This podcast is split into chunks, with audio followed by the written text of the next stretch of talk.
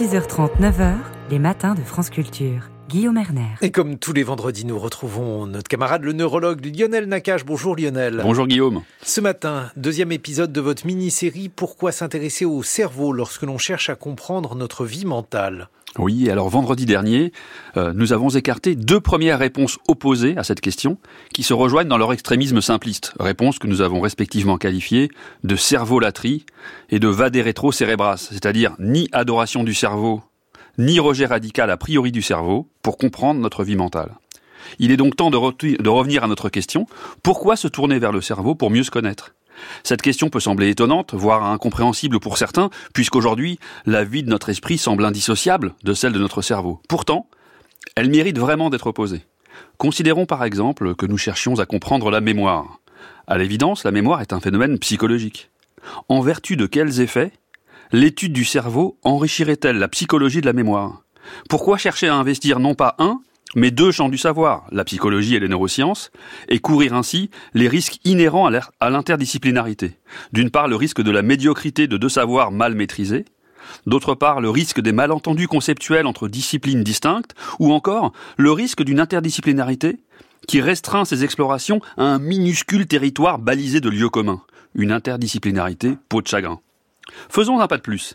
Imaginons que nous ayons franchi ces obstacles avec succès que serions-nous alors en droit d'attendre une cartographie cérébrale précise de la mémoire. Alors assurément, une telle carte cérébrale enrichirait l'étude du cerveau, mais on voit mal en quoi elle enrichirait notre connaissance de la mémoire. Votre raisonnement semble implacable, Lionel. Pourquoi donc ce détour par le cerveau? Parce que parfois, Guillaume, la carte transforme le territoire. Le détour par le cerveau peut procurer une transformation inédite de notre définition du phénomène psychologique considéré. Le détour par le cerveau permet ainsi parfois de révolutionner la psychologie elle-même. J'aime parler ici de cycles dialectiques qui partent de la psychologie pour aller vers le cerveau, puis revenir à la psychologie. Reprenons l'exemple de la mémoire. Vous commencez ce cycle par une définition générale de la mémoire.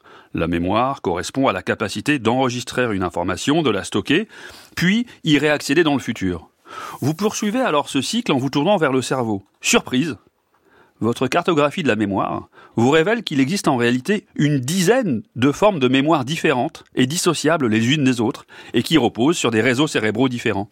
Des maladies distinctes causent des atteintes dissociées de ces types de mémoire. La mémoire procédurale, par exemple, est atteinte dans la maladie de Parkinson, qui touche les ganglions de la base, alors que la mémoire consciente des épisodes vécus implique les régions hippocampiques et est précocement atteinte dans la maladie d'Alzheimer.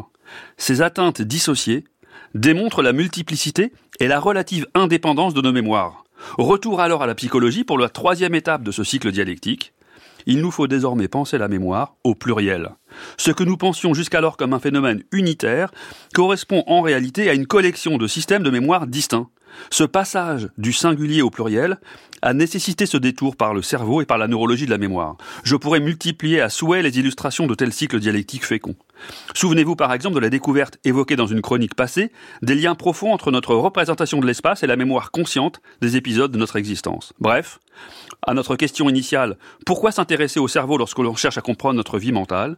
Nous sommes désormais en mesure d'apporter une réponse réfléchie qui n'a rien de commun avec la cervolatrie ou avec le vadé rétro-cérébras. Le détour par les sciences du cerveau offre parfois un enrichissement insoupçonné de la psychologie. Alors, vous avez annoncé trois épisodes, il en reste donc un. Absolument, Guillaume. Et si la psychologie peut bénéficier des sciences du cerveau, il en va de même pour l'enjeu primordial de la connaissance, qui est une aventure qui se vit nécessairement à la première personne.